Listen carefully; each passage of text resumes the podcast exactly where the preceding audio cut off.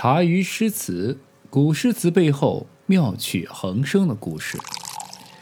你要说这个刘禹锡一直是乐观开朗的，那其实有时候也不是。在被贬谪至河州的路途上呢，刘禹锡因为才送走了自己的母亲，又接到了好基友柳宗元病逝的噩耗，整个人其实算是刘禹锡一生当中最颓废的时候了。而这个时候，又恰逢最容易引发思念与悲怀的秋季。前面我们说过啊，很多诗人都喜欢以秋天来抒发自己的情感，而且呢，多半都是负能量。但刘禹锡不一样，一首秋词标新立异，盛赞秋季胜于春暖花开。不过，那个是往日的心情和情景了。啊此时此刻，今时今日，当母亲病逝，好友兼战友病故，一向性格开朗的刘禹锡也难免的悲上心头。借着这片怎么看怎么萧条的秋季，那都引出了他内心最深的孤寂。何处秋风至，萧萧送雁群，朝来入庭树。孤客最先闻，诗的名字叫做《秋风引》。该诗呢是以秋风为主题，首句就立马点题发问啊，摇曳生姿，而通过这一起势突兀、下笔飘忽的一个问句，也显示了秋风的不知其来、忽然而至的一个特征，进一步表达突如其来的有人噩耗的一个意思。与李白之前写的一首诗啊，叫《春思》，春风不相识，何事入罗尾，有异曲同工之妙。秋风的到来呢，既无影无踪，又无所不在。它从何处来，来到何处，本是无可纠结的。这里呢，虽以问语出之，而刘禹锡的真意啊，也就是他的本意，咱们就不用再多说了啊。萧萧送雁群这一句呢，写出了。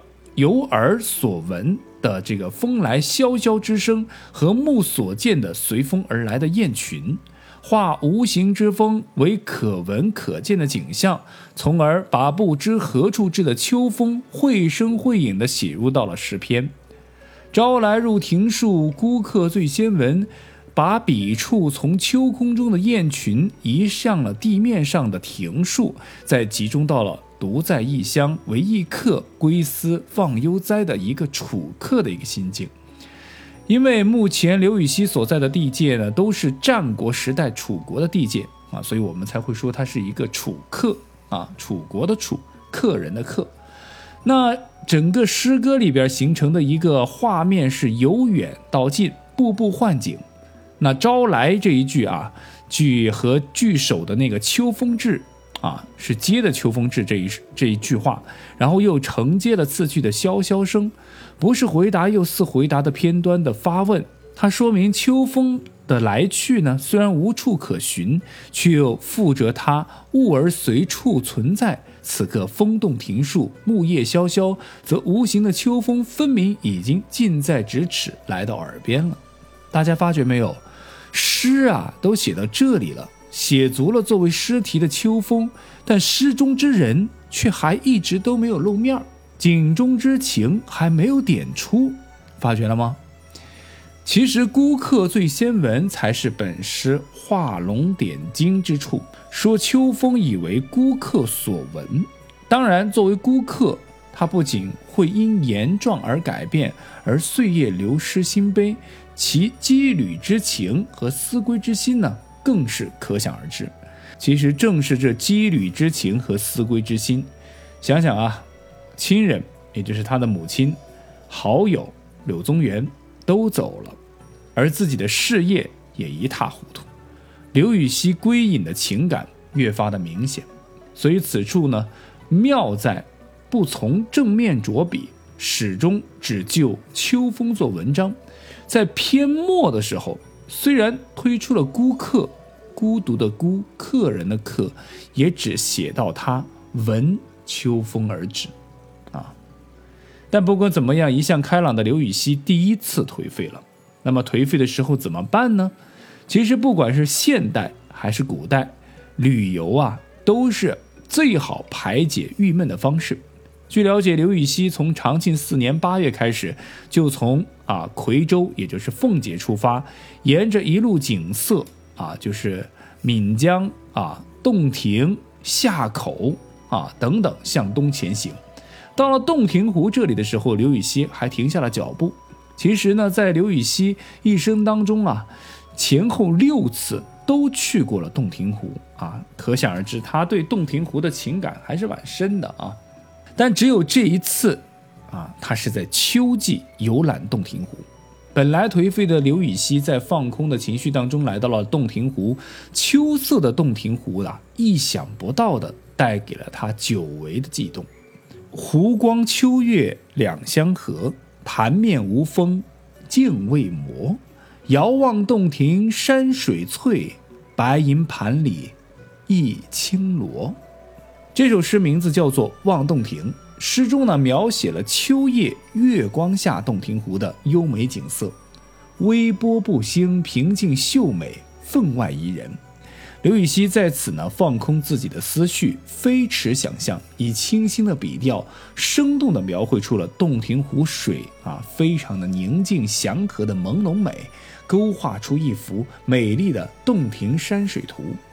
表现了他对大自然的热爱，也表现了他壮阔不凡的气度和高浊清奇的情致。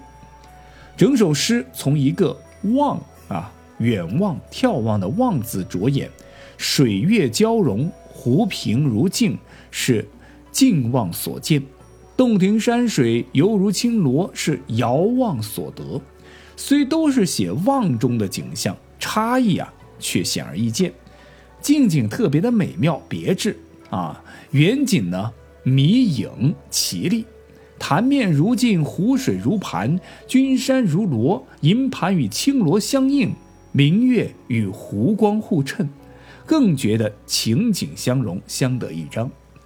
刘禹锡笔下的君山，犹如镶嵌在明镜洞庭湖上一颗精美绝伦的翡翠，令人是美不胜收啊。你看，遥望洞庭山水翠，白银盘里一青螺，这用词也是非常的精到啊。诗的首句写到澄澈空明的湖水与素月清光交相辉映，俨如琼田玉鉴，是一派空灵飘渺、宁静和谐的境界，表现出了天水一色、玉字无尘的容和画面。而这个“和”字，两相和的“和”字啊。这盒子下的特别的工练，表现出了什么？水天一色、玉宇无尘的融合画境，而且啊，似乎把一种水水国之夜的一个节奏、眼样的月光和湖水吞吐的韵律传达给了我们所有的读者。那第二句啊，第二句描绘湖上无风，迷迷蒙蒙的湖面宛如未经磨练的铜镜，镜未磨。三个字十分贴切、形象地表现出了千里洞庭风平浪静、安宁温柔的景象，在月光下别具一种朦胧美。啊，因为只有潭面无风、波澜不惊，湖光和秋月才能够两相协调。啊，大家自己想象一下这个画面。啊，如果是那种湖面狂风怒号啊，浊浪排空，湖光和秋月那就没有交相辉映了。啊。好，到了第三、第四句，我们刚刚说到的这个君山啊，在皓月银辉之下，洞庭山越显清脆，洞庭的湖水越显清澈，山水也就因此浑然一体了。望去，如同一只精雕细琢的银盘里放着一颗小巧龙鳞的啊青螺，十分惹人喜爱。刘禹锡笔下秋月之中的洞庭山水，变成了一件精美绝伦的工艺美术珍品，给人以莫大的艺术享受。白银盘里一青螺，真是匪夷所思的一个妙句啊！大家可以仔细的品味一下啊，这个特别像那个什么形象呢？你把大疆的无人机放到天空中五百米处，然后垂直以上帝视角来眼观洞庭湖，就是这样的情景。当然，这是我们动用了高科技，在古代没有这种高科技，那只能通过诗人自己独特无边的想象来创。创造这一个情景，啊，是否觉得刘禹锡在这一块上面啊，这一块想象力上面真的是非常的漂亮啊，非常的具有画面感啊。所以说，此剧最大的地方就在于刘禹锡壮阔不凡的气度和他高卓清奇的情致想象。整首诗呢，那是举重若轻，自然凑薄啊，毫无啊精气着色之态，十分难得。把人与自然的关系表达得非常的亲切，把湖山的景物描写得高旷清超，这正是表现刘禹锡自身性格情操和美学趣味的一个真实反应。那此时此刻，刘禹锡因为秋色下的洞庭之美，又活了过来。